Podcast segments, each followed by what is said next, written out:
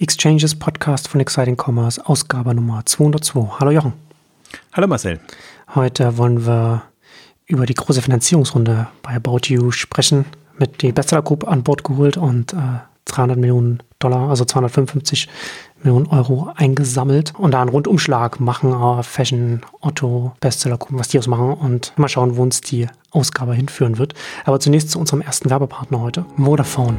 Die Sorge am Ende des Monats kein Datenvolumen mehr zu haben, kennt wohl jeder. Diese Sorge gehört mit dem Red Business XL Plus von Vodafone der Vergangenheit an. Beim Red Business XL Plus handelt es sich um einen Geschäftskundentarif von Vodafone, der eine große Besonderheit mit sich bringt, denn er ermöglicht unbegrenztes Highspeed-Datenvolumen. Unbegrenztes Highspeed-Datenvolumen im Top-LTE-Netz von Vodafone und das zu einem attraktiven Preis. Also endlich gibt es auch Unlimited im Deutschen Markt. Unlimited endlich hier bei uns in Deutschland. Das heißt, man kann damit wirklich mobil arbeiten. Alle Cloud-Dienste, alle Streaming-Dienste, sozial, keine Grenzen mehr. Und Business-Leute, die im EU-Ausland auf Reisen sind, sind mit dem Tarif auch bestens gerüstet. Denn für Aufenthalte in Deutschland, in der EU und in der Schweiz bietet der Tarif eine Sprach- und SMS- und MMS-Flat. Diese deckt auch Telefongespräche aus Deutschland in die EU und die Schweiz ab. Und für den mobilen Internetzugang stehen in diesen Ländern zusätzlich zur deutschlandweiten Datenflatrate jeden Monat 30 GB zur Verfügung mit maximaler Übertragungsgeschwindigkeit. Für einen geringen Aufpreis gibt es auch noch bis zu vier Zusatzkarten, wenn man zum Beispiel noch ein Tablet, ein Laptop oder ein Apple Watch hat, der man mobil online gehen möchte. Den Vertrag kann man jetzt einfach online abschließen unter vodafone.de slash podcast. Ja, das war ja ein Paukenschlag. Uh, About You mit der Bestseller Group Interessant auch natürlich, dass du hast es ja in, in einem der Beiträge auch angemerkt, dass Tarek Müller mitten in den Vorbereitungen oder mitten während des, äh, um die, die, sie an der Finanzierungsrunde gearbeitet haben, trotzdem noch Zeit hatte, zur K5 zu kommen und da auf der Bühne deinen Fragen, Reden, Antwort zu stellen. Schade, dass es nicht ein paar Tage früher publik geworden ist, dann hätte man da auf der Bühne da direkt darüber reden können. Das hätten wir sowohl bei About You als auch bei Lisada gehabt, diese, hm. als, als Thema. Ja, ich finde das immer bemerkenswert, also dass, dass, dass, dass man das halt macht, weil manche dann einfach sagen, okay, würde ich auch verstehen, sagen, dass, dass man andere Dinge um die Ohren hat und sich das erstmal nicht ähm, antut. Also da schon immer Hut ab. Und es war ja nicht die einzige Konferenz, an der an dem Tag war, da war die Fashion Week, er war auch auf, noch an, auf anderen Konferenzen und, und hat das gemacht, also wie zugesagt quasi. Also ist schon bemerkenswert. Ja, ich glaube, weiß, weiß man aber auch, warum das alles so lange gedauert hat. Ne? Also die, die Finanzierungszone war ja jetzt über ein Jahr, glaube ich, hat ja Otto schon angekündigt, dass sie einen Investor reinnehmen wollen und, und man hat sich immer gewundert und gefragt und Tarek hat eigentlich immer so verargumentiert oder auch die Otto-Gruppe, ähm, die Nachfrage ist gigantisch, alle wollen äh, was haben und man hat sich dann immer gewundert, warum geht denn da nichts voran? Und jetzt meine, meine Vermutung ist, äh, es muss musste eine Milliardenbewertung werden, äh, war wohl offenbar das Ziel, äh, war ja auch die Pressemitteilung jetzt als, als Unicorn, ist halt in Anführungszeichen nur ein Dollar-Unicorn jetzt geworden. Also eine Euro-Milliardenbewertung haben sie nicht ganz hinbekommen, aber offenbar scheint das schon das Ziel gewesen zu sein, dass man in diese Dimensionen vordringt und das ist natürlich dann eine extreme Hürde, die man sich ähm, aufbaut und ähm, also muss, ich finde es nur wirklich interessant. Ich finde es nicht die leichteste Konstellation, die sie hatten aus der Otto-Gruppe heraus einen fremden Investor zu finden, der der, also je nachdem, wie viel Mitsprache er dann hat, da reingeht und mit so viel Geld reingeht und dann auch noch eine Milliardenbewertung hinzubekommen. Also da finde ich die Bestseller Group jetzt schon ähm, eine bemerkenswerte Wahl als strategischen Investor jetzt ja eher ähm, mit, mit viel Kapital und auch Durchhaltevermögen, weil das natürlich About You in eine sehr schöne, dankbare Situation bringt, finde ich. Ähm, also insofern kann man da nur den Hut ziehen, dann hat sich auch das Warten gelohnt, sozusagen. Ähm, also das hätte ich jetzt so nicht gedacht. Also ich hätte schon gedacht, dass das About You Kapital bekommt, weil er einfach, weil es einfach einer der Player ist, der da ist, der Wachstumsdynamik an den Tag legt und der aus meiner Sicht auch eine, eine Chance hat. Ähm, aber unter den Bedingungen, unter den Umständen ist es nicht ganz einfach. Und was natürlich durchaus interessant ist, jetzt äh, diese Börsenoption, also haben sie damit noch, wobei ich ja fast den, den ersten Schritt nochmal spannender finde, die Öffnung der Otto Group. Also die Otto Group hat ja irgendwann entschieden, allein schaffen wir es nicht mehr oder wollen wir es nicht mehr so machen. Hm. Das, also ich, ich habe hab bis jetzt immer, meine Sorge bei About You war eigentlich immer, wenn Otto den Hahn zudreht. Dass sie von den Ambitionen von Otto abhängig sind. Genau. Wenn Otto den Kapitalhahn zudreht, dann ist About You weg, wie ja. zig andere vorher schon ja. weg waren. Und das wäre eigentlich so das, äh, der GAU gewesen aus meiner Sicht, weil ich glaube, ja, also mit so einem Modell, es ist ja doch ein vergleichsweise einfaches Modell, was sie fahren. Es ist jetzt kein, kein highly sophisticated äh, äh Geschäftsmodell und alles. Ähm, da braucht man einfach viel Kapital dann dazu. Aber das heißt nicht, dass man, man hat es ja an Zalando gesehen, dass man nicht aus einem vergleichsweise einfachen Geschäftsmodell irgendwann wirklich in andere Dimensionen vordringen kann und dann wirklich sehr, sehr, äh, ähm, ja, weniger angreifbare Geschäftsmodelle dann bauen kann. Und diese Hoffnung habe ich ja, aber dann musst du halt erstmal ein Unternehmen über die 500 Millionen Umsatz, über die Milliarde Umsatz bekommen. Und das ist halt super kapitalintensiv jetzt in dieser Form. Also insofern haben sie sich jetzt wieder ein paar Jahre Luft verschafft. Ja, und wie du schon angedeutet hast, ne, nicht nur mit dem Kapital, das sie jetzt in, in hohe Summe eingesammelt haben, sondern auch die Anteilseigner Struktur hat sich da ja jetzt geändert. Also man ist ja jetzt nicht mehr so, also Otto ist zwar noch der größte Anteilseigner, aber man ist jetzt nicht mehr rein im Otto-Universum drin äh, und dem, dem verhaftet. Und ja, und, und natürlich auch interessant, dass sie äh, ausgerechnet die Bestseller Group haben als, als strategischen Investor. Also nicht nur mit viel Geld, sondern auch als strategischer Investor natürlich auch nochmal interessant, wenn man so die, sich die europäische Konstellation anschaut.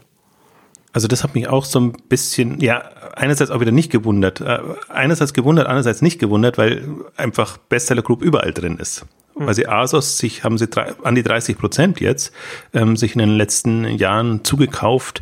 Ähm, bei Zalando habe ich extra nochmal nachgeguckt, sind sie schon ungefähr ein Jahr vorm Börsengang mit 10 Prozent rein. Da war Zalando schon relativ hoch bewertet, also haben sie sicherlich vermutlich mehr bezahlt, als, als sie jetzt bei About You ähm, gezahlt haben. Ähm, haben Stylebit Pit dann noch, was mich fast ein bisschen wundert, dass sie bei Boost, Boohoo und den anderen momentan noch nicht drin sind oder zumindest nicht über der Schwelle, so dass man es melden muss, ähm, drin sind. Äh, weil wenn sie jetzt bei About You reingehen, könnte man sagen, vielleicht ist das tatsächlich jetzt der, ist da irgendwie eine Strategie dahinter oder ein Hintergedanke dahinter, weil eigentlich sind sie bis jetzt bloß Beteiligte. Sie haben halt Anteile an dem Unternehmen, aber haben ja jetzt keine strategische Möglichkeit, dass man sagt, man baut da jetzt eine Gruppe draus oder es sind immer, immer Minderheitspositionen. Ähm, da tut man sich dann schwer.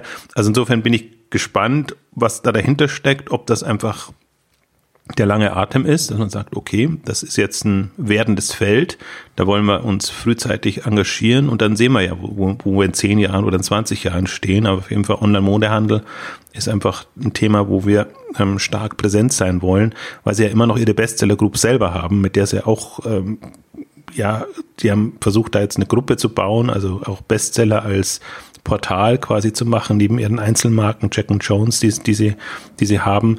Aber das ist natürlich eher so eine, ähm, ja, aus der Not geborene Strategie, weil man, weil man das nimmt, was man hat und das dann versucht, ähm, in, in andere Form zu bringen online. Also ich weiß nicht, wo das, auch das weiß ich nicht, wo das hinführen soll. Also insofern ist schon ein bisschen, bisschen Mysterium. Andererseits haben die sich letztes Jahr ähm, kapitalseitig oder in, neu aufgestellt, haben jetzt extra eine, eine Beteiligungsgesellschaft Heartland als ähm, Gesellschaft, wo sie eben die ganzen Beteiligungen bündeln. Und ähm, insofern kann man davon ausgehen, dass das nochmal vorangeht. Auch sich managementseitig anders aufgestellt. Also vorher war das ja alles mehr oder weniger über Familienvermögen, äh, ähm, Beteiligung. Und jetzt hat man das Gefühl, ich glaube, es ist immer noch nicht geöffnet. Es ist noch immer wesentlich wahrscheinlich Kapital, aus, das aus der Familie kommt. Aber sie haben es zumindest organisatorisch so aufgestellt, dass es ein bisschen unabhängiger ist. Weil ich finde das auch eine interessante Konstellation der, der äh, wie heißt der anders? Holch Paulsen ist äh, im Aufsichtsrat von Zalando drinnen als Person und, und ähm, da natürlich sehr, sehr nah dran an den ganzen Entwicklungen. Und dann bist du quasi über die Beteiligungsgesellschaft an den anderen äh, noch, noch beteiligt. Ähm, also ist, ist noch ein Mysterium, wird sich vielleicht auch ein bisschen stärker aufklären. Jetzt sind sie ja wieder stärker in den Fokus dann gerutscht ähm, dass, dass es dann auch nochmal Berichte, Interviews etc. Ähm, darüber gibt.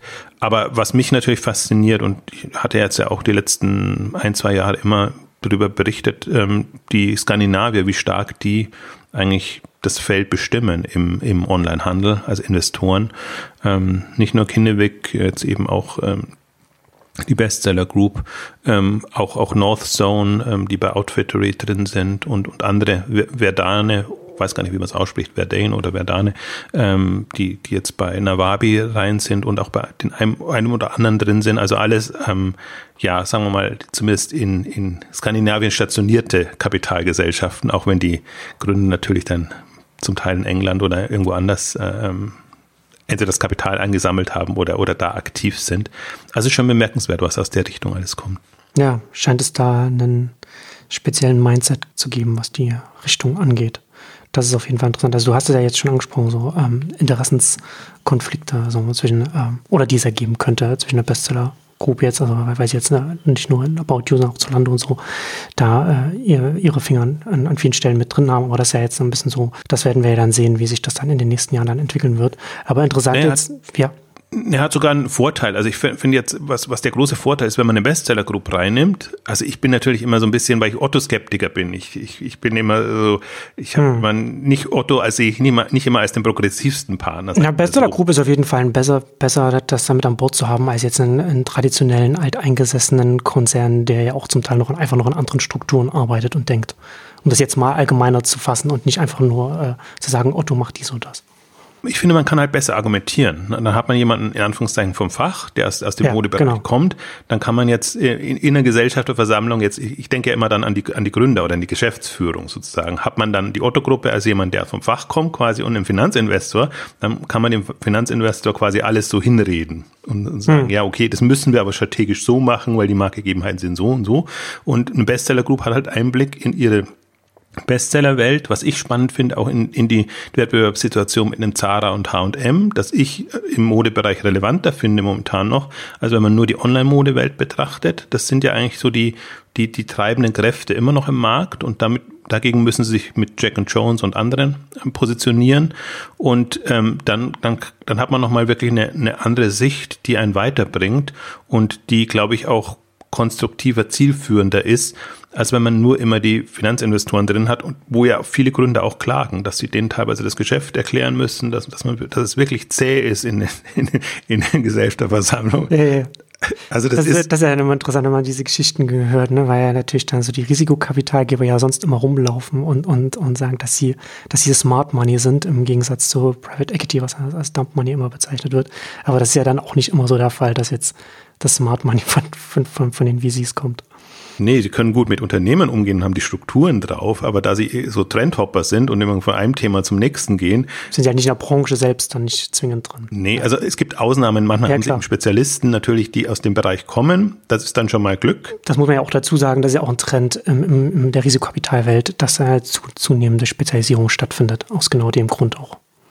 Ja, leider noch nicht so oder zumindest leider nicht im E-Commerce-Bereich, muss ich dann immer dazu sagen. Klar, ja. Deswegen, deswegen, das ist schon, ist schon eine Traumkonstellation, die sie jetzt hinbekommen haben. Also muss man schon sagen, ich bin da, war, da, war da sehr begeistert, hätte jetzt nicht unbedingt damit gerechnet, weil ich, ich weiß gar nicht, mit was ich gerechnet habe. Also ich habe auf jeden Fall damit gerechnet, dass sie, dass sie in, in, einem, in einem dreistelligen Millionenbereich äh, auf jeden Fall Kapital einsammeln können. Für hm. mich war ja nur die Frage, ich habe ja so ein bisschen auch so ketzerische Beiträge dazu geschrieben, und zwar nicht vor dem Hintergrund, dass man es nicht schafft, also wer würde jetzt noch 100 Millionen investieren zum Beispiel oder, oder solche Richtung, sondern für mich ist die Frage immer gewesen, mit welcher Bewertung bekommt man das hin?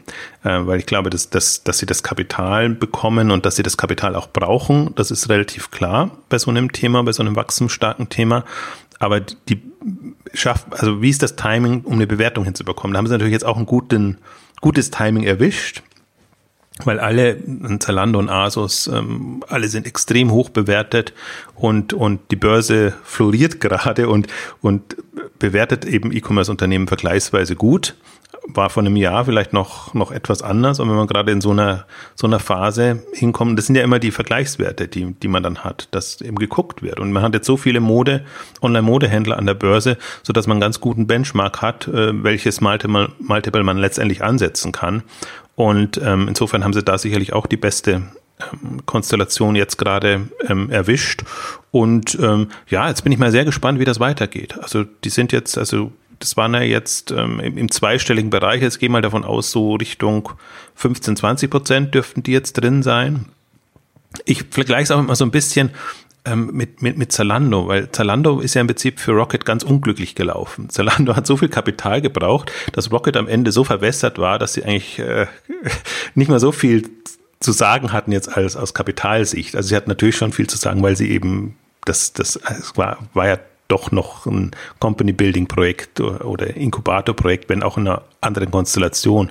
Aber das ist schon sehr weit runtergegangen, weil eben dann irgendwann kam Tengelmann rein, da kam, kam Kinnevik rein und, und noch viele andere. Und dann ging das schon, dadurch, dass die Taktung auch sehr schnell war, sehr schnell nach unten. Und vielleicht kann es jetzt ja, also About You hat sicherlich daraus gelernt und die haben ja auch Florian Heinemann an, als ähm, an Bord jetzt im Beirat.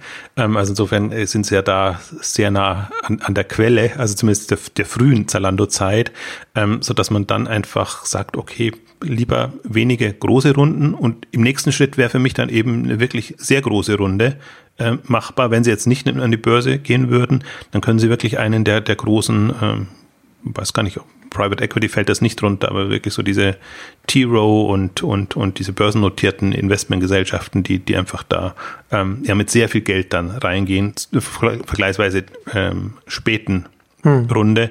Und ich glaube, das können sie jetzt auch dann besser verargumentieren, weil es eben nicht mehr ähm, unter dem Otto Inkubator Tochter äh, Gesellschafts Label läuft, wo man halt dann immer schon, glaube ich, suspekt ist, wenn man als Finanzinvestor dann in ein Projekt reingehen soll, was eigentlich eine Ausgründung mehr oder weniger ist. Da weiß man immer nie, ist das, ist das jetzt, weil es, so gut ist oder weil man es so hingetrimmt hat und da, dass, dass es eben jetzt, äh, wie soll ich sagen, auch sich äh, für externe Kapitalgeber äh, zur Verfügung steht.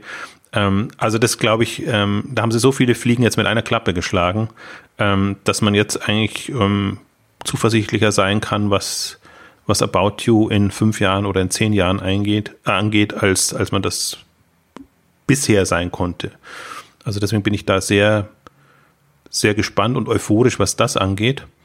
Ähm, ich habe aber immer noch, also wo ich mein Problem ja mit About You habe, aber das hatte ich genauso mit, mit, mit Zalando, solange man keinen Einblick in die Zahlen hat weiß man nicht wirklich, ähm, wie es läuft und ob es läuft. Und man hat eigentlich auch in About You noch nicht Einblick in die Zahlen. Also man hat die Umsatzzahlen, die Dynamik ist gut, super, die ist nicht so gut wie, wie Zalando natürlich, die, die extrem Gas gegeben haben, aber man hat jetzt keine, also Kundenzahlen haben sie auch veröffentlicht, aber die Wiederbestellraten und, und alles, was damit zusammenhängt, also man hat noch nicht also jetzt alles, so was wie. einen sagen würde, wie nachhaltig ist das Wachstum, das man jetzt aus den Umsatzzahlen sehen kann. Das ist ja dann der Kontext, den man dann rauszieht, wenn man solche Zahlen bekommt. Weil man kennt die Story inzwischen, man weiß auch, wie, wie, wie ein Tarek versucht, About You gegenüber Zalando zu positionieren und der kann man folgen, kann man nicht folgen. Ähm, dann hat man die ganze Influencer-Geschichte, wo sie, was halt auch eine, eine Story ist jetzt erstmal, weil man, wenn man nicht in der Influencer-Welt drin ist, das ja nicht so mitbekommt dann direkt. Also muss man das auch sich anhören und glauben oder mehr oder weniger skeptisch ähm, sich sich anhören. Ähm, ich sehe halt immer, wenn ich halt About hier mitbekomme, ist es immer Abverkaufsaktionen, ob im Fernsehen, ob auf Plakaten oder oder sonst irgendwo. Also da wirkt für mich das immer ein bisschen hart formuliert verzweifelt, aber hm. das, also das, weil das das einzige Moment ist, wo ich es mitbekomme. Ähm, Andererseits jetzt auf der K5 haben wir ja auch ausführlich ähm, gesprochen, sagten Tarek, dass sie vergleichsweise weniger Abverkaufsaktionen machen als zum Beispiel andere und verweist eben stolz auf, auf die anderen ähm, Geschichten, Aktivitäten. Ich finde durchaus, jetzt hat er auch ein bisschen erzählt, zum Teil auch nur im Vorgespräch, aber ähm, wie, wie sie einen About You Award jetzt hinbekommen haben, auch als Fernsehshow, was ja gar nicht so einfach ist, eine, eine Fernsehshow zu machen, die dann nicht als Werbung zählt. Ähm, also, und das haben sie jetzt zum ersten Mal, also letztes Jahr schon mit, mit ProSieben zusammen gemacht und den ganzen Influencern als Award-Show und dieses Jahr ähm, nach äh, Germany's Next Top Model, also ähm, wirklich am prominenten äh, Platz dann auch entsprechend ähm, das, das im Programm mhm. gehabt. Also das sind ja alles auch noch so Effekte, die man hat, äh, die, die schon auf die Marke einzahlen. Also da sind sie kreativ unterwegs und ich nehme das auch wahr und, und kann es aber nicht bestätigen. Das ist so ein bisschen das Problem noch. Du hast ja vorher schon Zara und H&M angesprochen. Äh, inwiefern kann denn da die Bestseller Group About You sagen wir mal, Tipps und Ratschläge geben, wie man sich, wie man äh, auch gegen, wie man gegen die großen Modegiganten da bestehen kann oder wie man, wie man mit denen äh, erfolgreich konkurrieren kann. Weil das ist ja jetzt nicht, ist ja nicht einfach nur jetzt äh, Amazon Fashion und, und ein Zalando, sondern man, man muss sich ja auch gegen solche vertikalen klassischen Anbieter da auch positionieren als ein About. Also About finde ich ja, ist ja, ich finde ja gerade sowas, was der Fund so Influencer, sind sie ja stark und da sind sie ja genau da drin, wo es ja, wo es ja auch wächst und wo man, wo man äh, gerade auch die, die äh, modeinteressierten jungen Menschen bekommt.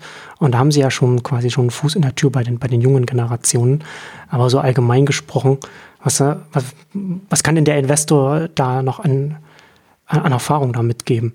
Ne, ich glaube, der Investor kann gar nicht so direkt an Erfahrung mitgeben, aber es ist doch gut, einen Investor zu haben, der sich dessen bewusst ist, weil alle an, in, anderen Investoren gucken ja nur auf Zalando und, und auf Amazon und, und denken sozusagen, man muss besser oder gleich gut sein wie ein, wie ein Zalando oder ein Amazon. Aber man, wenn jetzt jemanden so haben, der einfach um die Stärken, aber auch um die Schwächen von Zara und H&M weiß, die einfach online, also das ist ja ein Desaster im Grunde, weil sie eben sehr, sehr offline fokussiert noch sind, äh, einfach dann sieht, okay, die, die sind einfach auch schwach genug, so dass ich die, die Möglichkeit habe, jetzt einfach noch Online-Player zu positionieren, die irgendwann die Rolle übernehmen. Also About You wird ja jetzt kein Zara oder H&M, weil da müssten sie sehr viel mehr im Eigenmarkenbereich drin sein, aber ein relevanter Modeplayer kann das auf jeden Fall werden. Und ähm, allein äh, diese Skepsis nicht zu haben bei den Investoren, und einfach dann bereit zu sein, okay, dass man sagt, also sie brauchen, äh, About You braucht einfach auf, auf längere Sicht noch Kapital. Also ich gehe mal davon aus, dass die unter einer Milliarde auch nicht hinkommen werden, ähm, bis, bis sie einigermaßen profitabel und relevant sind. Jetzt brauchen sie das Kapital, um zu internationalisieren. Das ist ja auch noch, noch so eine Schwäche, die sie haben, dass sie es auch sehr auf den deutschen und deutschsprachigen Bereich momentan noch ähm, fokussiert sind oder, oder beschränkt sind. Und das einfach durchziehen zu können. Ähm, das, das ist momentan wirklich, das, das, damit hadere ich, äh, wenn ich, wenn ich mir die Investorenszene angucke, die einfach, die das nicht sieht, dass 80 Prozent des Marktes eben noch nicht online sind und dass es ja. darum geht, so die, dies hatten wir auch schon eine Ausgabe, aber sagen, es geht nicht darum, besser zu sein als Zalando, als, als Zalando oder Amazon, sondern eben besser als die stationären und die, die eben noch nicht ähm, online für sich entdeckt haben, weil du hast es ja beschrieben, die Generationen kommen ja nach. Das sind ja jetzt, sind ja, sind ja genau die Generationen, die einfach hauptsächlich online, viel mobile bestellen, auch, auch eigentlich ja auch bequem sind und, und Bequemlichkeit suchen. Und ähm, das bietet einfach einen, einen Zara und ein H&M nicht. Und die argumentieren wie alle anderen auch, ähm, online bestellen, offline abholen oder zurückgeben find, fand das so süß. Ich habe jetzt mal äh, tatsächlich äh, irgendwie bei, bei, Zara zum Beispiel, was, was, wenn man was zurückgeben will, die haben ja jetzt wirklich eigene Bereiche eingerichtet, äh, wo man, wo man dann also sowohl die Ware von, von aus dem Laden ähm, hm zurückgeben kann, als auch bewusst noch mit, mit großen Schildern, jetzt fast gesagt, mit handgeschriebenen Schildern ist es fast so, also so ein Bereich, wo du siehst, es ist, ist noch relativ improvis, improvisiert. Also sind es eigentlich noch nicht gewohnt, dass jetzt die großen äh, Retouren aus dem, aus dem Onlinehandel dann plötzlich in der Filiale auftauchen, also mitten Münchner Innenstadt, ähm, weil mich das auch mal interessiert hat.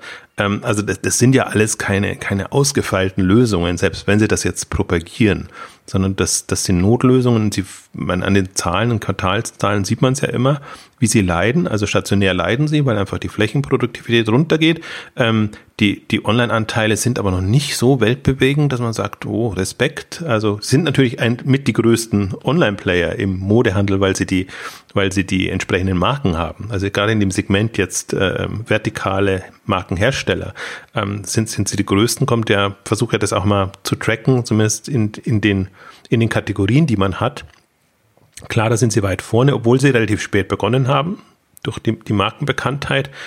Aber da hat jeder, jeder Modeplayer, der, der, der irgendwie online versucht, bequeme, ansprechende Lösungen hinzubekommen. Und wir sprechen jetzt ja nicht nur von About You ist ja jetzt, wie gesagt, ich sehe About You jetzt vielleicht auch noch als konventionelles, langweiliges Modell im Vergleich.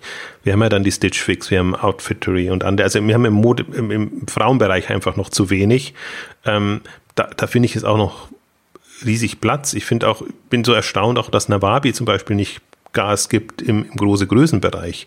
Aus meiner Sicht dümpelt das so ein bisschen dahin. Die haben jetzt auch mit Investoren Probleme gehabt, weil eben Bauer nicht so funktioniert hat und dann ihr ganzes Ding wieder eingestampft hat. Deswegen ist die ganze Beteiligung jetzt äh, an, ich weiß immer noch nicht, wie man es ausspricht, Verdane, Verdane gegangen.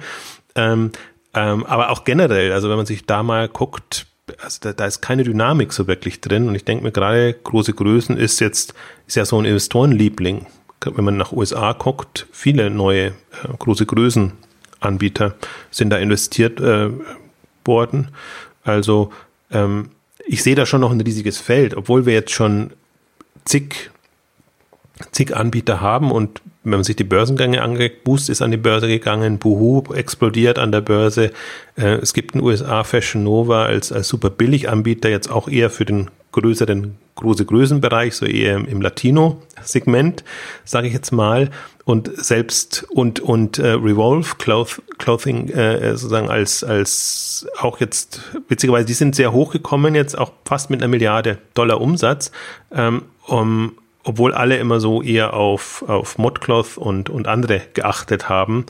Ähm, auch alle in dem Billigpreissegment, wo man dann, äh, wo es schwierig ist und man hat durchaus ja gesehen, dass, dass, dass der ein oder andere dann einfach bestimmte Trends nicht überlebt im Modebereich. Das wird sicherlich auch passieren.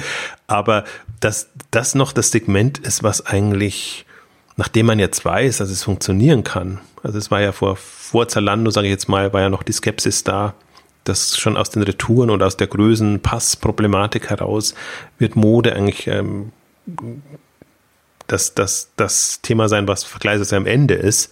Also das ist ja jetzt eigentlich richtig vorgeprescht und hat einfach auch eine Dynamik an den Tag gelegt, wo man, wo man erstaunt sein kann. Und ich glaube jetzt eben, dass ein About You wird auf jeden Fall profitieren, weil sie jetzt diese drei, vier, fünf Jahre Vorsprung haben, die andere haben.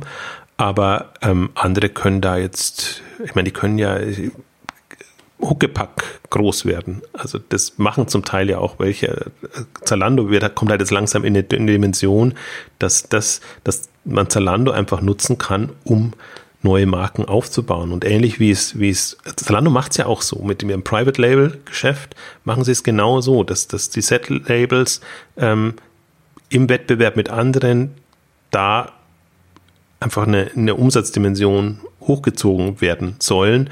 Und das kann man sich genauso für andere vorstellen. Alles, was halt jetzt momentan noch bei Amazon hauptsächlich passiert, in anderen Kategorien, glaube ich jetzt, sobald jetzt ein Zalando kommt jetzt über die 5 Milliarden, gehen jetzt Richtung 10 Milliarden, 2020 ist ja da das Ziel.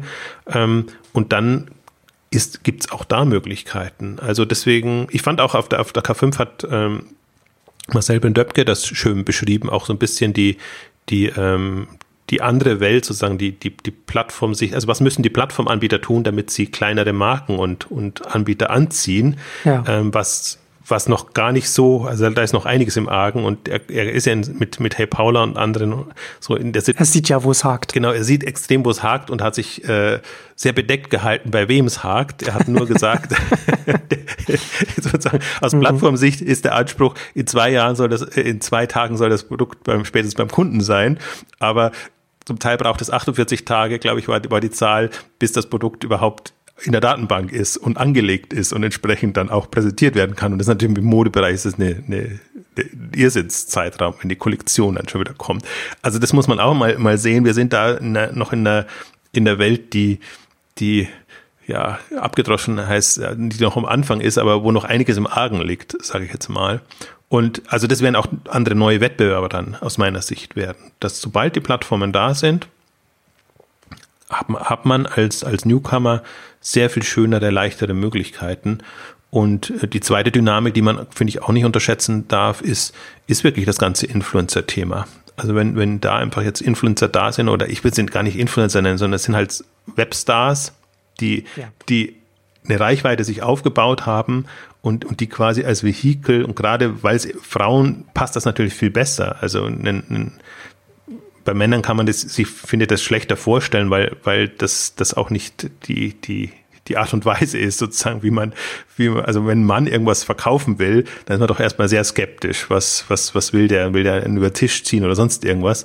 Aber wenn man, wenn Frauen von Begeisterung sprühen, weil sie eben äh, entweder Produkte entdeckt haben oder meinetwegen auch eigene Kollektion haben. Also funktioniert im Teleshopping, es funktioniert überall und jetzt gerade ging ja Kylie Jenner als, als Case. Äh, also ein extremes Beispiel durch die Webmedien mit, mit einer Forbes-Titelstory, die einfach von null quasi auf, auf eine Milliarde mit, mit äh, Kosmetik jetzt in dem Fall gekommen ist. Hm, also das, das sind zweite weitere Hebel. Also dann geht es darum, es geht ja darum, immer wieder unser Lieblingsthema Kontakt zum Kunden, Kundenbeziehung.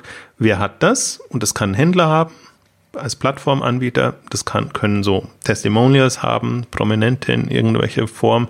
Und dann hat man die Strukturen, dass das sehr rasant geht. Also und, und im Hintergrund braucht man eben, und das ist, ist auch fasziniert beschrieben worden, jetzt in, im Beauty-Bereich hauptsächlich, wie es die Hersteller eben gibt und die, die ganzen Düfte, Produkte, Cremchen, alles, was es da so gibt, entwickeln damit die praktisch nur noch das Label brauchen und die Begeisterung eines einer, einer Prominenten, äh, die das dann auch äh, unter die Leute bringt. Also das, das finde ich sind Strukturen, die, die halt nicht entstehen oder nie, die nicht da sind, wenn du eine klassische Handelsstruktur hast, die sich abschottet, wo jeder Händler für sich tut und, und, und wo, wo keine Vernetzung, nichts da ist. Also immer wieder, ich komme immer wieder auf meine selben Themen zurück. Das ist ja alles, äh, strukturell ist das ja noch alles ganz, ganz schlimm, was wir im, im E-Commerce haben, weil, weil jeder glaubt zu sagen, meine Kunden sind meine Kunden und nicht sieht, dass die, dass dieselben Kunden sind, die auch beim anderen sind. Also deswegen, es wären halt 80, wären nicht mehr als 80 Millionen Deutsche, äh, selbst wenn, wenn die, wenn man mal alle Kundenzahlen äh, addiert, dann kommt man auf hunderte von Millionen, aber es sind halt immer dieselben 80 Millionen. Und das wird, finde ich, im, im, im Online-Bereich noch sehr viel klarer und, und da die Strukturen zu schaffen und einfach, ja, was letztendlich zählt, ist die Produktqualität, der Preis, Verfügbarkeit, also die klassischen äh, Themen und, und die Story, die da, die darum rumgeht. Und ich glaube, das sind so die, die Strukturen, die man jetzt in Ansätzen sieht in den USA funktioniert das immer alles viel besser, weil mit einer Sprache, mit einem riesen Markt, da geht das natürlich äh, dann, dann extrem durch die Decke. Gibt es halt die, die schönen Beispiele. Bei uns sind es dann immer die Lena und Lisas und, und wie sie alle heißen, ähm, die, die dann, sei es bei den Rockstars oder sonst irgendwo, ähm, gefeiert werden. Ähm, aber deutet auch an, also es geht, mit meinem Hintergrund über Teleshopping weiß man einfach, dass, dass sowas mit eine, eine zusätzliche Glaubwürdigkeit verleitet, äh, verleiht und dass es nicht in Anführungszeichen immer die Prominenten sein müssen, sondern dass es einfach nur Leute sein müssen, die authentisch, glaubwürdig vermitteln können, warum ich von dem Produkt begeistert bin und warum ich meine Chance nutze und jetzt selber Produkte quasi auf den Markt bringe, ähm, weil, weil ich eben bestimmte modische Vorstellungen oder, oder andere äh, oder, oder jetzt im Beauty-Bereich immer bestimmte Problematiken habe, die, die ich damit speziell löse. Ähm, also ich glaube, das, das ist, ist eine Welt, die, die entsteht und auf, und das, auf die gilt sich einzustellen. Und dann, dann muss man, alles andere muss, kann man eigentlich komplett ausblenden. Man kann auch die Vergangenheit ausblenden, was in den letzten 10, 20 Jahren online passiert ist.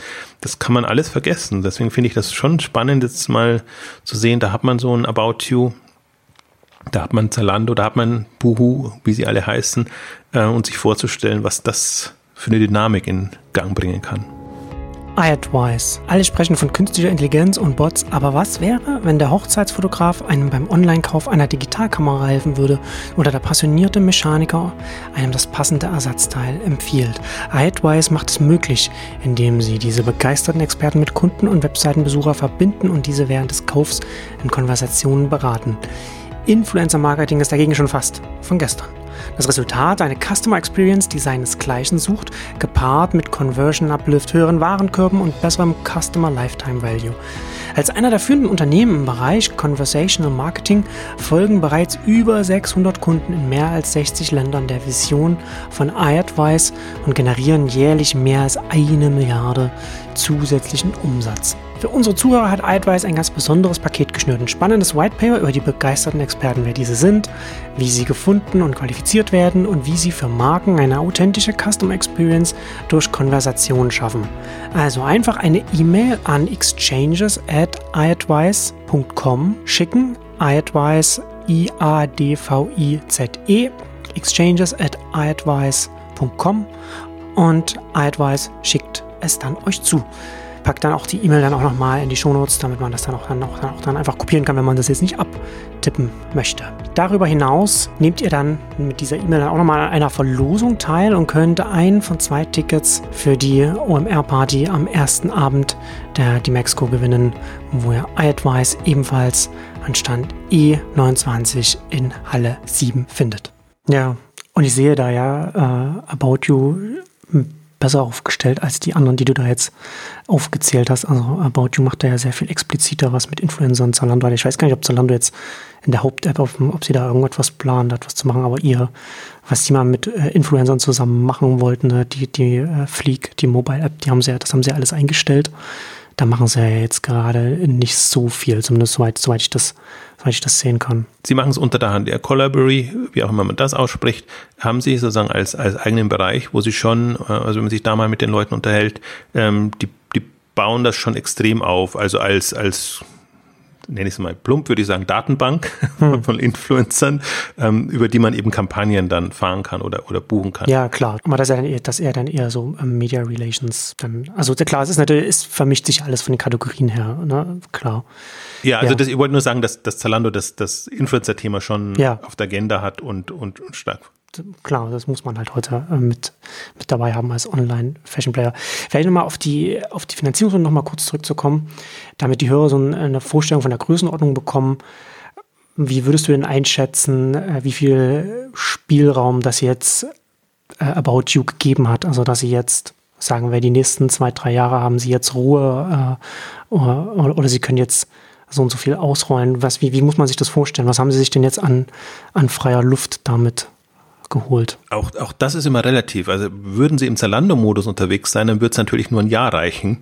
Ähm, aber Sie sind ja nicht im Zalando-Modus unterwegs. Also Zalando ist ja extrem viel dynamischer gewachsen. Ja. In, in, jeglicher Beziehung, ja. sei es in Internationalisierung ab dem Zeitpunkt, sei es, sei es in andere Themen rein. Aber kann das nicht auch sein, dass das jetzt, dass man dann jetzt vielleicht auch in einen anderen Modus reinkommt? Auch weil ja jetzt die Tür bei den Anteilseignern jetzt ja schon offen ist und dann geht's ja, kann es ja jetzt auch schneller gehen, dass man vielleicht auch äh, Finanzierungsrunden in der Größenordnung einfach im anderthalb, zwei Jahrestag macht oder so. Ja, ne, ne, wenn es nach Tarek und Co. glaube ich schon, aber wenn ich mir die, die Interviews jetzt mit, mit den Otto-Verantwortlichen ähm, angeguckt habe, dann ist das, also, also ist schon ambitioniert im Sinne von Verdopplung. Zum, beim Mitarbeiter sieht man es ja immer, welche Mitarbeiter oder wann soll ähm, About You ein Milliardenplayer werden. Ähm, ähm, aber das ist jetzt alles, sag ich mal, Verdopplung innerhalb von drei, vier Jahren. Und das ist vergleichsweise langsam dann in, in so einem Modus. Mhm. Dann sage ich mir, okay, dann, dann schaffen sie jetzt, dann, dann ist, ist zwei, drei Jahre, haben sie auf jeden Fall Puffer. Wobei das jetzt ja nicht heißt, dass wenn sich eine Möglichkeit ergibt, dass sie nicht wieder zuschlagen können. Also jetzt sind sie ja eigentlich in einer, in einer angenehmen Situation, dass, dass dass, dass es von der Konstellation abhängt. Und das ist auch das Gute, dass sie den Puffer auf jeden Fall haben. Aber ich glaube nicht, dass ähm, About You jetzt quasi auf Teufel komm raus, jetzt quasi das Geld, äh, ähm, formulieren Sie es positiv, umsetzt in, in, in Wachstum oder, oder ja. sonst irgendwas. Also die Gefahr ist halt schon immer da, dass man dann natürlich Länder angeht und da einfach zu viel Geld in Marketing und äh, etc verpulvert. Und das ist ja, es gibt ja durchaus schwierige Länder. Also es gibt auch für Zalando immer noch schwierige Länder, wo sie einfach nicht so wirklich vorankommen und wo man dann eher so bezweifelt, ob sie das überhaupt schaffen, da eine Relevanz hinzubekommen. Und ähnlich ist es bei About You auch. Ich meine, die sind halt jetzt in Holland gestartet Jetzt, jetzt weiß ich mal nicht, ob Holland, also Holland funktioniert für viele schon vergleichsweise gut, aber sobald du dann versuchst, in Frankreich oder in England Fuß zu fassen, dann tust du dich schon unheimlich schwer und da musst du halt echt überlegen, lohnt sich das und willst du da eine Marke aufbauen, bekommst du das hin? Ähm, oder eben nicht. Aber andererseits ist halt, also gerade die großen Sprachen, englischer sprachiger Bereich, französischsprachiger Bereich, wäre natürlich schon schön für einen europäischen Player. Also man, ich wollte schon sagen, man kann ja schlicht sagen, man ist ein europäischer Player, aber man hält sich aus Frankreich und, und Großbritannien raus. Ja, also das, das wird halt jetzt so ein bisschen die, also ich, ich, ich, ich verstehe das gut und ich kenne genügend Beispiele, die sich einfach jetzt gerade an den Ländern die Zähne ausgebissen mhm. haben und die dann, wenn man denkt, wie, wie toll eine Schweiz funktioniert, so ein kleines Land und geht durch die Decke und erreicht eine Relevanz, wo man, wo man mit den Ohren schlagert, jetzt auch für Zalando. Also das ist ja eigentlich unheimlich, welche Dimensionen die ja in der Schweiz vordringen konnten, im, im, im, in der Relation jetzt zum Beispiel zum deutschen Markt. Das sind halt Märkte, die, die lassen sich relativ einfach erschließen und da hat man in gewisser Weise auch noch dankbare Kunden und auch noch eine Wettbewerbssituation, die einen einfach nicht zu sehr in den Preiskampf ein, also äh, rein vordringen lässt. Und Frankreich ist ja im Prinzip verdorben. Das, das ist ja eigentlich ein, ein Online-Schnäppchenparadies ohne Ende. Also gerade auch durch die, durch die Shoppingclubs und, und alles, was, ist, was sich da halt so etabliert hat. Also schwierig. England ist halt ein Markt, der der, der sehr voll ist. Da hast du halt alle Player, da hast du die Asos, da hast du die Buhus und die einfach auch aus, aus ja, bestimmte Märkte schon dicht machen. Und welche Rolle wirst du da als About You, als Zalando noch, noch, noch wirklich so finden? Skandinavien ist immer toll, so in den Osten gehen sie ja alle auch rein, so Polen und, und, und, und, und, und die Märkte äh, so ein bisschen, ja, aus, aus Not oder aus Not eine Tugend machen. Weil im Prinzip von der Belieferung her ist es immer sehr charmant, weil zum Teil ja die, die Logistikzentren dann auch da schon sitzen. Also insofern haben, hätten sie da schon nochmal Chancen. Aber das sind natürlich auch nicht die glamourösesten Länder, mhm. die man sich antun kann. Es geht ja immer um die Story auch. Das, deswegen ja. meine ich. Also es sind schon toll, tolle Märkte, das ist ja das eine, aber es muss ja irgendwie auch noch eine runde Geschichte dann werden. Und ja, muss man mal muss man gucken. Aber auch das ist immer alles relativ. Ich komme immer auf mein Thema Zara und R&M zurück. Besser als die kann man auf jeden Fall sein. In den die Früchte hängen tief, kann man festhalten. Noch hängen die tief aus meiner Sicht. Ja, ja das wird vielleicht nicht jedermann wird, wird das so teilen, aber wenn ich sehe, was da im Prinzip für Marktpotenzial, also Schwierigkeiten haben wird, den Sprung zu schaffen von offline zu online, dann weiß man im Prinzip, was, also ob das jetzt heute schon passiert und man weiß ja nicht, wann, wann offline so stark wegbricht, dass einfach da, da wirklich eine Tür aufgeht, ne? dass, dass die Leute einfach äh, schon online mangels anderer Möglichkeiten nutzen, geschweige denn, dass einfach die Wettbewerber dann einfach so unter Druck sind, dass sie einfach bestimmte Optionen, also Türen aufgehen, ähm, die man nicht hat. Aber das wird in den nächsten fünf, spätestens zehn Jahren passieren. Und ähm, wer da entsprechend positioniert ist, hat die besten Karten. Also deswegen, ja, mal, mal sehen. Ja, wenn wir jetzt schon in die Zukunft schauen, wie schätzt du das ein? Oder dann lass uns auch in die Glaskugel. About You in fünf Jahren. Äh, wo, was glaubst du, wo sie da stehen werden? Sehr viel internationaler, größer natürlich auf jeden Fall, aber. Ja, ich glaube, so konkret kann man es gar nicht machen, aber es ist eher, eher vom, vom Umsatzlevel. Also sie müssen jetzt erstmal die 500 hinbekommen. Das ja. ist, also dieses Jahr werden sie noch knapp drunter bleiben, so 450 bis 480 ist, ist die Aussage. Ähm, sie müssen eine Milliarde schaffen. Das wäre jetzt für mich das erst erstmal das Ziel sozusagen, wo, wo, wo sie hin müssen. Das Umsatzunicorn. Das Umsatzunicorn müsste jetzt erstmal hinbekommen. Wobei sie auch, äh, sie sind ja im Marktplatz schon weiter und, und, und auch im Marktplatzthema eigentlich fast besser. Hm. Was nicht fast besser, sondern im Grunde sind sie besser, wenn man es in der Relation anguckt, als Zalando. Hm. Sie haben aber noch nicht die Größenordnung, sodass das die entsprechenden Effekte ja. auch bewirkt.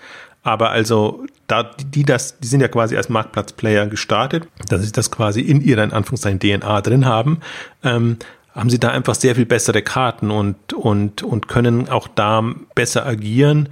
Ähm, also ich, ich, ich sehe sie auch als, als sehr starken Marktplatzplayer mittelfristig. Und sie haben jetzt, haben jetzt das Tech-Fass für sich aufgemacht mit, mit der About You Cloud, wo eigentlich fast alle sind unglücklich drüber. und fragen sich, warum musste das jetzt sein, wo sie eigentlich noch andere Aufgaben haben. Aber auch da sage ich jetzt mal, das muss man sehen, wie das, wie, wie das ausgeht. Ähm, aber diese ganze Schiene jetzt Services äh, etc., die man anbieten kann als, äh, als Anbieter, der eine gewisse Größenordnung hat, ich meine, da muss man auch relativ früh die Weichen stellen. Und ob jetzt die Rechnung so aufgeht, wie Sie es gesagt haben, dass Sie jetzt quasi für die About You Cloud ähm, Player gewinnen wollen, die einfach 100 Millionen und mehr Umsatz machen. Mhm. Das war ja so das Ziel, um für die eine Infrastruktur auf die Beine zu stellen, ähm, muss man sehen. Aber das ist für mich auch so ein bisschen auch ein Zeichen dafür, dass sie, dass sie die Welt schon weiterhin noch als, ähm, wie soll ich sagen, vielfältiger wahrnehmen als jetzt so ein sehr, ja, äh, eindimensionaler Mode-Online-Händler zu sein, und das, also für mich ist es, wie gesagt, ich hadere auch mit der, mit der About You Cloud vom, vom Timing her, aber von, vom Denkansatz ist das für mich ein gutes Zeichen, dass man eben weiterhin sieht, das ist ein ambitionierter Player, der versucht, über den Tellerrand zu gucken und der tendenziell versucht, Chancen zu nutzen. Sie haben ja manche auch nicht nutzen können, die sind ja als Open Commerce, offene Plattform etc., hört man ja gar nichts mehr davon, äh, ursprünglich mal gestartet mit ihrer App-Welt und alles, was da war. Die Rechnung ist nicht so aufgegangen, weil das noch eher eine webgetriebene Sicht war und im Mobile-Bereich haben sie jetzt da doch alles in ihrer App äh, zusammengefasst. Ähm, also auch das wird noch ein großes Thema sein, wie sie im Mobile-Bereich vorankommen, ob sie da eine starke Alternative im Vergleich zu den anderen bieten können, sei es in der App oder sei es, sei es eben auch am, am Desktop, der durchaus auch immer noch leider aus, aus, aus Sicht der Mobile Player eine Relevanz hält, äh, hat. Ähm, also das, das, aber ich glaube, dass die jetzt schon in, jetzt sind sie bei, muss ich mal so ein bisschen 2020 und fünf Jahressicht ähm, sehen. Also das, das Interessante ist ja immer, dass, dass ein Tarek ja immer, der ist ja, ist ja sehr ambitioniert und, und ehrgeizig, dass der ja eigentlich immer im Hinterkopf noch größere Ziele hat als das, was sie öffentlich kundtun. Aber natürlich kommuniziert man öffentlich vorsichtiger und bis jetzt haben sie ja eigentlich immer die Erwartungen übertroffen. Also insofern ist, ist das gut und, aber das zeigt mir eigentlich immer, dass das schon ernsthaft ist. Also es geht jetzt nicht darum, jetzt äh, irgendwie da was aufzubauen und einen schnellen Exit hinzubekommen oder sich da schnell zurückzuziehen, sondern ich glaube schon, dass, dass man einfach da jetzt eine Konstellation hat und das muss man ja, da, also ich ziehe mehrfach den Hut vor, vor Tarek und Co. jetzt in der Konstellation, dass sie, dass sie von Beginn an es geschafft haben, ein, so ein Projekt innerhalb der Otto-Gruppe aufzuziehen, ohne dass ein, ihnen zu viel Knüppel in den Weg gelegt werden. Also dass das vertraglich dann quasi schon so geregelt ist. Also sprich, dass sie das Kapital dann auch tatsächlich bekommen, das ihnen am Anfang versprochen ist, dass, dass sie einfach weiterhin ihr Ding machen können, äh, selbst wenn sie unter dem Dach der, der Otto-Gruppe sind. Lauter so Sachen, die einfach, glaube ich, weniger erfahrenen Gründern irgendwann das Knick gebrochen hätten, weil dann halt schon sehr schnell die Controller kommen und, und sagen, jetzt, jetzt muss aber schon mal irgendwie Land in Sicht kommen, dass, dass man da einfach profitabel wird oder dass die Kennzahlen ein bisschen, bisschen anderen sind. Und da hält ähm, auch ein, ein Tarek hält ja da in der Argumentation auch noch ganz gut durch. Also Customer Acquisition, Customer Lifetime Value etc., dass diese Sicht da ist und die nicht ähm, überdeckt wird von der klassischen Sicht eben, wir müssen jetzt profitabel sein, sondern können weiterhin darauf achten, dass die Kunden profitabel sind, dass die Kohorten sich entsprechend entwickeln und das, das haben sie jetzt, wie gesagt, das haben sie jetzt nochmal besser. Also insofern sehe ich da die Konstellation gut. Sie haben die mit dem Investor jetzt einfach alle Möglichkeiten. Ich versuche ja immer ein bisschen zu sticheln, was was was ähm, About You auch alles nicht macht. Also sprich kein Recommerce, äh, eben kein kein äh, äh Outfittery-Modell, äh, Curated Shopping und alle Sachen. Und dann kommt ja als Antwort durchaus zurück, ja, jetzt noch nicht. Also jetzt in der, in der hm. wohlwollend oder eigentlich immer nerv nicht oder das ist jetzt nicht unser Thema, äh, ist, wäre jetzt auch meine, mhm. meine Reaktion. Also das, das, das, was, was, was soll das als überhaupt, sich über so ein Thema Gedanken zu machen? Aber dass, dass du schon siehst, sobald sie eine gewisse Größenordnung haben, können solche Themen durchaus relevant haben. Ich verstehe es aber, dass man nicht zig Fässer aufmachen will und, und, und, und da da überall auf allen Hochzeiten tanzen kann und tanzen will. Ich sehe es ja im Prinzip immer so ein bisschen aus, aus Markttrendsicht, sozusagen, was, was sind die relevanten Themen? Und wir haben über Kreisläufe und all diese Geschichten gesprochen, Nachhaltigkeit und als, das spielt ja alles, finde ich, so schön rein momentan im Modebereich, dass man nicht das Gefühl hat, wie in anderen Bereichen, da kommen jetzt irgendwelche Innovationsthemen und so. Und wenn man cool und hip sein will, dann muss man die alle machen, damit man zumindest PR-seitig gut dasteht, sondern ich finde, das sind alles jetzt so Themen, die sich super integrieren lassen und entweder im bequemen Handel oder eben nachhaltigen Handel, ähm, also auch, auch wirklich so in, in den USP dann auch reingehen können, dass die Marke entsprechend dafür steht. Und ähm, da habe ich schon das Gefühl, dass sie, dass das eine Option dann irgendwann ist. Ich glaube sogar mehr daran, dass das About You wahrscheinlich so eher noch zu Übernahmen neigt als ein Zalando, also die sich da immer weit weg tun und ich weiß nicht, ob das da noch, ob das da noch kommt. Also Robert Gens hat das eigentlich auch ganz gut verargumentiert, jetzt auch auf, auf der K5. Und es ist halt immer die Frage, ob es wirklich was bringt oder ob es einen extrem ablenkt und, und ob man mit der Integration mehr, mehr zu kämpfen hat dann am Ende, als es dann jetzt wirklich bringt, weil es sind die Kunden, ist das Konzept, Kunden hatten jetzt ein großer Player wie Zalando schon. Also ist die Frage, ob man jetzt mit dem Team so viel Kompetenz reinbekommt, dass es so eine Übernahme lohnt oder eben nicht. Und ich, ich finde da About You tickt da anders und da ist auch ein, mit dem Tarek ist da auch eine andere Konstellation da, weil Tarek schon als, als Integrationsfigur da mehr agieren kann. Also, dass man dann sich wahrscheinlich unter dem Dach doch mehr erhoffen kann, als jetzt zum Beispiel selber. Also, wenn ich jetzt eher an, an jüngere Teams und Gründer zum Beispiel denke, wo man sagt, okay, das, äh, das, äh, ich habe einfach Lust auf das Thema, aber ich möchte mir jetzt diese ganzen Kundengewinnungsthemen und, und, und solche Sachen einfach nicht, nicht antun. Dann ist man sicher irgendwann so in einer, in einer About You-Gruppe oder in der Konstellation vielleicht besser dran. Und das ist ja auch was, was, was davon profitieren About You. Durch den späten Start haben sie Vorteile dadurch, dass sie einfach bestimmte Altlasten nicht mehr mit dabei haben, in einer anderen Denkweise schon schon groß und stark geworden sind. Also das, solange sie sich das noch behalten können, ist es, ist es super. Das wird halt irgendwann auch, auch schwierig werden. Also das Zehnjährige steht noch nicht an. Man wird ja älter. Jedes Man, Unternehmen wird auch älter. Ja. Ja, eben leider. Also das, das ist, das finde ich, ist genau die, die große Herausforderung. Äh, ich finde jetzt sogar, da muss ich jetzt Zalando wieder zugute halten, sie halten das ganz gut in Schwung. Also, dass da nicht irgendwie eine, also so Gewohnheiten einziehen, wo man dann gar nicht mehr rauskommt. Ähm, ich meine, das ist sicherlich für die Mitarbeiter auch nicht immer alles optimal, aber also so zu sehr in die eingetretenen Pfade reinzugehen, hilft ja auch nicht, weil ich das schon als, also die Marktdynamik aus meiner Sicht wird das schon extrem. Also die nächsten fünf Jahre, also aus meiner Sicht gesprochen natürlich spannend, weil es, weil sich sehr viel tut, sehr viel tun kann, neue Player reinkommen. Ähm, die, die, die strategische Ausrichtung, glaube ich, muss ich schon ein paar Mal noch drehen. Wir haben jetzt so viele neue Felder, die da auch ankommen, auch technologisch und mobile jetzt eher in, in den User Interfaces, in, in, in der ganzen Art und Weise, wie man, wie man Online-Handel machen kann. Und ähm, ich glaube, da werden Newcomer kommen, da kommen jetzt halt die ganzen Mobile Player in irgendeiner Form, die da weiß man auch nicht, wer sich durchsetzt. Und wenn man weiß, wer sich durchsetzt, dann ist es dann zu spät, weil du den dann nicht mehr, nicht mehr, nicht mehr kopieren kannst. Dann brauchst du im Prinzip bei den bestehenden Playern schon irgendwie so ein Bewusstsein. Da kann jederzeit was kommen. Und wie, wie schaffe ich es, den Fuß in der Tür zu haben? Oder schaffe ich es sozusagen, mich im Markt doch noch so positionieren, dass ich bestimmte Felder einfach ohnehin für mich habe. Hm. Also deswegen glaube ich schon auch jetzt für all diese Player, die da sind, je mehr Kompetenz die sich aufbauen können. Und es geht jetzt nicht nur von, von Online-Kompetenz, sondern auch Produktkompetenz, von Zustellungskompetenz, von allem drum und dran. Auch das ist noch, finde ich, ein riesiges Feld im Modebereich, wie, wie die Zustellung dann in fünf oder zehn Jahren aussehen wird, welches, welches Service man da anbietet. Ähm, also das, das würde ich jetzt all, all den ganzen Newcomer noch nicht aufbürden. Aber jetzt aus einer, aus einer Markt- und einer Kundensicht heraus äh, ist halt die, die Latte ist noch, die Latte liegt noch vergleichsweise niedrig. Ja. Also deswegen bin ich da schon, bin sehr gespannt und vielleicht noch einen letzten Punkt oder Aspekt. Da hatten wir, glaube ich, vor zwei, zwei, drei Jahren hat man ja schon eine Ausgabe gemacht, auch als, äh, eben, als eben die Bestseller Group dann bei Zalando eingestiegen ist und als man dann gesehen hat, wo die jetzt überall ihre, ihre Finger drin haben. Also ob, ob da nicht irgendwie eine Gruppe entsteht oder ob da irgendwie nicht eine, also wir haben jetzt so schöne, viele unterschiedliche Player im, im Billigbereich, im, im äh, Multi-Label, Multi-Brand-Bereich, ähm, im, im, im Luxusbereich.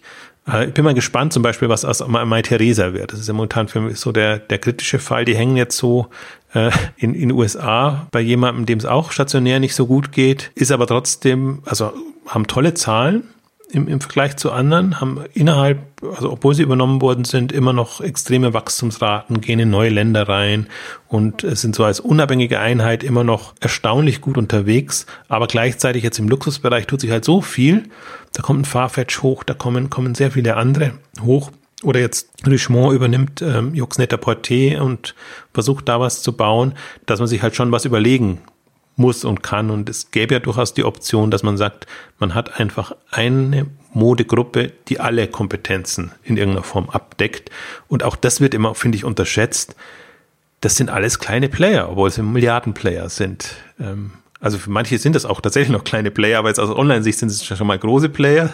Aber im Prinzip jetzt, was die, die, die Bedeutung angeht, sind sie noch nicht groß. Wenn wir wieder darauf zurückkommen, wie, wie groß ist ein Zara, wie groß ist ein H&M? Das sind ja richtig dicke Brocken jetzt in, in dem Bereich. Im Vergleich dazu ist das alles nichts. Deswegen kann man durchaus auch sich überlegen, ob es da nicht ähm, M&A-Geschichten irgendwann geben wird. Vielleicht auch genau dann, wenn man nicht mehr damit rechnet, weil man denkt, jetzt sind sie eigentlich ja schon über den Berg. Aber man muss sich ja ein bisschen vorstellen, wie, wie sieht die Online-Welt oder wie sieht die Modewelt in 2020, 2025 etc. aus. Und ich meine, jetzt haben wir die ganzen Asiaten oder chinesischen Unternehmen, die tendenziell dann kommen werden. Das ist jetzt nicht die Modegefahr nicht so, noch nicht so groß, gibt noch nicht so viele spannende Player da. Aber jetzt generell als Universal, wenn JD kommt, wenn Alibaba, glaube ich, kommt noch nicht so schnell. Aber JD als Händler, vor allem als Händler, der auch seine Technologie vermarkten will, ähm, der, der dringt da schon vor. Also deswegen, so muss, so sehe ich zumindest die Welt. Ähm, ich sehe das jetzt nicht als jetzt ist wieder eine Hürde genommen, damit das Überleben gesichert ist. Für mich ist es andersrum, dass ich sage, jetzt, jetzt ist der nächste Schritt gemacht, wir stehen ganz am Anfang und, und eigentlich jetzt, jetzt geht's erst so richtig los in dem Bereich. Und ja, mich freut's dann auch, dass, dass ich meine, das ist jetzt nach Zalando ist About der zweite Player jetzt aus, auf dem deutschen Markt, ähm, der das geschafft hat. Und ich bedauere ja immer noch, dass es viel zu wenig gibt, die einfach diese Unterstützung haben und die einfach da auch mit, mit Gas geben können und, und die Märkte besetzen können, weil das werden dann die wenigen sein, die wirklich noch die deutsche, schrägstrich europäische Flagge hochhalten können. Der Rest wird von USA besetzt sein, sprich Amazon und Co. Und wenn man nicht aufpassen, eben auch aus China besetzt sein. Wobei, da bin ich noch sehr skeptisch. Also ich finde, Rakuten ist immer so, kann einem ein gutes Beispiel sein, dass, dass Ambition und, und Ankündigung alleine macht's noch nicht aus. Und der europäische Markt ist halt ein europäischer Markt. Das ist kein eine, ein Land, das man dann mal bedient, selbst wenn die Bevölkerung immer als eins genommen wird. Ähm, also das ist, das ist noch nicht so, das ist für mich noch nicht so greifbar. Da das sehe ich immer noch mehr Chancen jetzt von, von lokalen Playern, als dass ich die Gefahr sehe, dass Internationale da äh, den Markt streitig machen. Ja, Wobei natürlich als Gegenargument Wish auch ein schönes Beispiel dafür ist, wie man äh, chinesische Hersteller als Händler mit den internationalen Absatzmärkten gut zusammenbringen kann, was da, was da an Potenzial da durchaus auch da ist. Ähm, vielleicht abschließend noch, weil wir jetzt ja, weil du jetzt ja schon ein bisschen so in die Glaskugel geschaut hast, wie siehst du da dann in fünf Jahren dann die Otto-Gruppe und das Verhältnis zwischen About You und der Otto-Gruppe, wie sich das entwickeln wird? Was meinst du, was da kommt? Das wird halt, das wird halt sehr spannend, weil, weil, wenn, wenn, also das, das glaube ich ja auch in, in der Top Otto Geschäftsführung ist das, Vorstand ist das ja auch äh, genau das Thema, dass das einfach hm. einer der größten Player werden wird in der Otto Gruppe. Ich glaube nur, dass es jetzt bei Otto selber, also der Einzelgesellschaft und den anderen, dass es da durchaus eher noch belächelt wird, was die da, was die Jungs da treiben, viel Geld raushauen dürfen und nicht profitabel sein müssen. Die ganzen Klischees, die ja auch von, von außen kommen, ich glaube, die wirken natürlich auch innerhalb der, der, der Otto-Gruppe, die, die ja anders agieren, nicht so wachstumsstark, immer mhm. auf Profitabilität achten müssen. Ähm, und sobald sie halt eine Milliarde Umsatz erreicht haben, dann sind sie einer der großen Player. Ich meine, es ist im Prinzip jetzt ein bisschen das, was, formulieren mal neutral, passiert ist, dass Otto sich ja eigentlich zurückgezogen hat aus About You und Sie haben es jetzt ja auch gesagt, Sie führen sie nur mehr als Beteiligung, also als keine Tochtergesellschaft. Das heißt, der Umsatz geht Ihnen verloren, aber die Bewertung fließt immer voll rein und das, davon haben Sie ja jetzt schon profitiert. Sie haben allein durch die Media Deals haben Sie die Bewertung in Ihren Bilanzen schon so hochgezogen, dass das richtig schön sich positiv ausgewirkt hat. Jetzt haben Sie durch die Finanzierungsrunde nochmal die Möglichkeit, das entsprechend hochzukommen. Also solange ähm, About You noch nicht so umsatzstark ist, ähm, profitieren sie einfach jetzt von der, von der Bewertungserhöhung. Und ja, ich meine, jetzt wird so gesprochen, als ob ähm, mit einem About You quasi Otto über den Berg wäre.